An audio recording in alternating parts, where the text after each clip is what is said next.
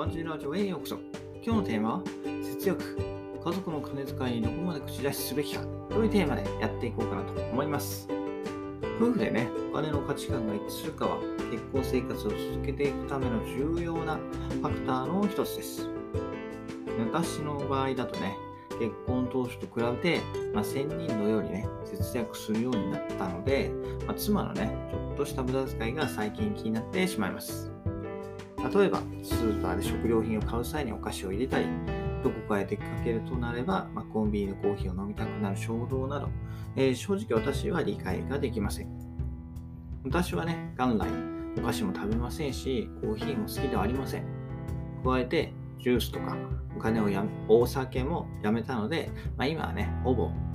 ジュースじゃなくてお水しか飲まないですね。後の数年で私の思考はかなり変化しましたけれども、まあ、妻はそうではないと。未だにね、お菓子とかを結婚前と同じペースで買ってきます。え、それこそね、結婚前とか結婚当初は、ま、妻も仕事をしていてね、今より家計の収入は全体で見れば多かったので、まあ、そのくらい問題ではなかったですし、まあ、私もね、その当時まだ当時はそこまでお金にシビアに考えてませんでしたので、特に気にはなりませんでした。ただね、えー、今は違います、えー、家族が1名増えましたし、妻はね、仕事を辞めてしまったので、収入は私の稼ぎ1本しかありません。またね、えー、心構えとしても、少しでも多くの余剰資金を株式投資に回してね、福利福利の効果を最大限に活用して、え、資産の最大化を念頭に置いて常に生活しています。で、えー、ね、今月からの新しい会社での勤務に、まあ、年収はアップしますけれども、えー、生活レベルをね、そのまま上げるつもりは一切ありません。増えた年収分はそのままね、株式投資に回したいと考えています。まあ、そんな状況をね、えー、理解してもらおうとしても、なかなか簡単にはいかないのが、まあ、夫婦ですよね。はい。数百円くらいいいじゃないかという口論は、まあ、しょっちゅうですね。うん。まあ、私からすればね、えー、その数百円こそが無駄遣いのもとだと考えているんですけれどもね。はい。1回あたりはたかはね、数百円かもしれないですけど、それを月単位、年単位で考えると、まあ、他にはならない金額になりますよね。はい。えー、そんなね、無駄遣いを、まあ、株式投資に回していれば、まあ、もっとお金が増えたのになと、ついつい考えてしまいます。うん。で、それにね、私のこれは勝手な、えー、独断ですけど、菓子って正直買うメリットがわからないんですよね。はい。確かに食べた時はね、えー、甘くて美味しいので気持ちは嬉しくなるんですよ。まあ、ただね、それも一瞬だし、えー、また次が食べたくなりますよね。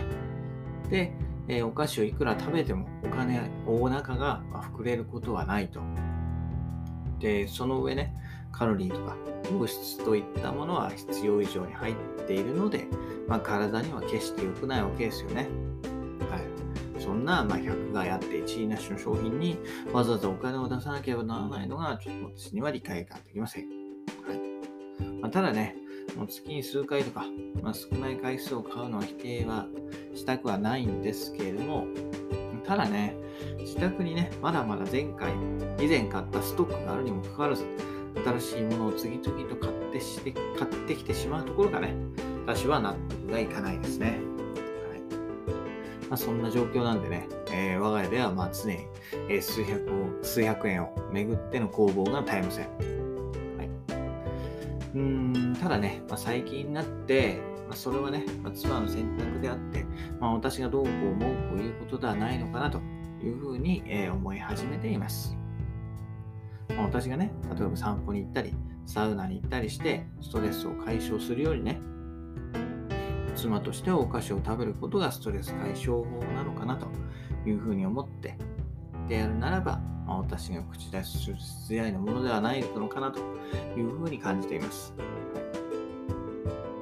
なので、まあ、買いすぎていないかだけを見て、またお任せようかなというふうに思いますね。はい。ねこう変えられないものを変えようとするんじゃなくて、自分が変えられるところだけをま変えていくと。まあ、その方がね、えー、お互いのためにもなりますし、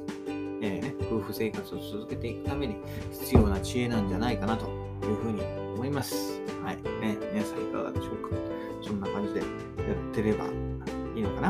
はい。うん。ということでね、えーこれからはそんな感じで少し見ていこうかなというふうに思います。